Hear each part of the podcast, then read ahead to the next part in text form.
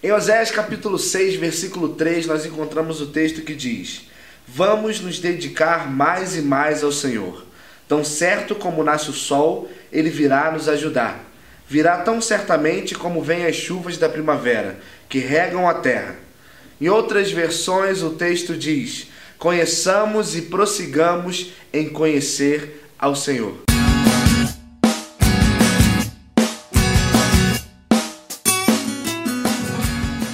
Que eu quero falar com você hoje é que somente a proximidade pode gerar intimidade.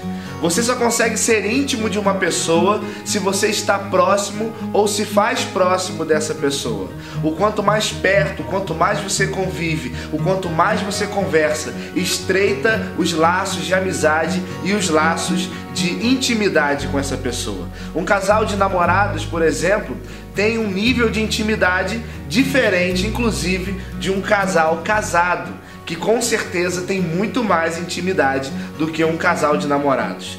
Então, quanto mais perto você está de Deus, mais intimidade você terá com Ele. O quanto mais perto você se aproxima, o quanto mais perto você quer chegar, o quanto mais perto você está dele, faz com que você tenha mais intimidade com Ele.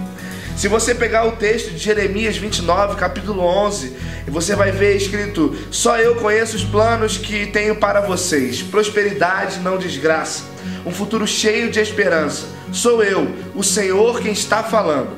Então vocês vão me chamar e orar a mim, e eu responderei. Vocês vão me procurar e me achar, pois vão me procurar com todo o seu coração.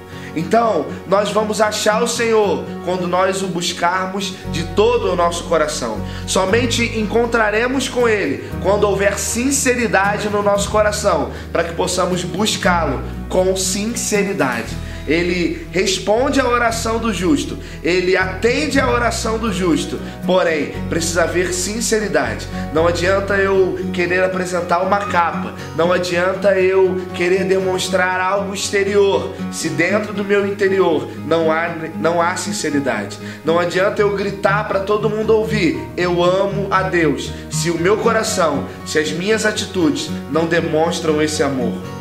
Eu peguei o trecho de um livro que diz: é, os rabinos tinham ditado para os meninos talmidim: cubram-se com a poeira dos pés do seu rabino. Um talmidim deveria seguir o seu mestre tão de perto, andando bem de trás dele, a ponto de ao final do dia estar coberto com a poeira dos seus pés. Esse trecho é um trecho do livro é, Talmidim do Ed René, e na verdade ele fala é, de discípulos de discípulos que queriam tanto se parecer com seu mestre, que eles andavam tão perto, tão de trás, que ao final do dia eles estavam cobertos da poeira dos pés do rabino, da poeira dos pés do seu mestre. O quanto perto você está andando de Jesus, o quão perto você está andando do Mestre, o quanto você quer se parecer com Ele. Será que você quer tanto ser igual ao seu Mestre que você anda tão próximo a ponto de ao final do dia você estar coberto com a poeira dos pés de Jesus? E o processo é: se nós buscarmos de todo o coração, se nós o acharmos, o que faremos? O que faremos quando acharmos o Senhor? E aí eu vou te levar no texto de Lucas 5. Simão respondeu: Mestre, nós trabalhamos a noite toda e não pescamos nada. Mas já que o Senhor está mandando jogar as redes, eu vou obedecer. Depois que encontramos ao Senhor, nós devemos obedecê-lo. Pedro passou a noite inteira pescando. Ele era o pescador. E quando ele chega na praia no, amanhecer, Jesus manda ele lançar a rede do outro lado. Talvez ele pensou por um segundo, por um momento: o que, que esse cara está dizendo? Eu passei a noite inteira no mar. Sou eu que sou o pescador. Ele não sabe nada de pesca mas ele decidiu obedecer, mesmo que as suas convicções fossem contrárias àquela ordem. Ele obedeceu ao Senhor, então lançou a rede, e dessa rede a pesca foi considerada é, como a pesca milagrosa onde ele precisou convidar os que estavam em volta, Venham, peguem os peixes, porque o barco dele quase foi a deriva. De tão grande era a colheita naquele momento. Então, chegou a hora de compartilharmos os peixes. Chegou a hora de obedecermos para que os peixes venham e que a gente compartilhe os peixes. É necessário que a gente grite: venham, Peguem os peixes, não seja egoísta, não queira tudo para você, porque senão o seu barco pode afundar. E obedecendo, nós recebemos a missão, a missão de proclamar o evangelho do reino. Existe uma ordem. Primeiro você o busca, e quando você o achar, você o obedece. E quando você passa a obedecer, você recebe uma missão.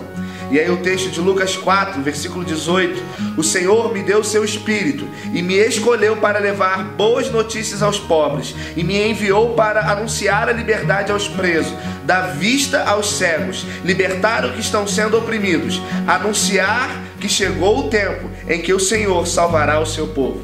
Existe uma ordem, um processo: levar boas notícias, anunciar a liberdade dar vista aos cegos, libertar os oprimidos e anunciar que chegou o tempo que o Senhor salvará o seu povo. É esse o tempo, o tempo em que o Senhor salvará o seu povo. E eu quero terminar com uma frase de Irineu de Lyon. O homem está destinado a ser pela graça aquilo que Deus é por natureza. Buscamos e queremos nos parecer com o nosso mestre então, nós estamos destinados, pela graça que há nele, a sermos parecidos com ele, aquilo que ele já é por natureza. Deus te abençoe.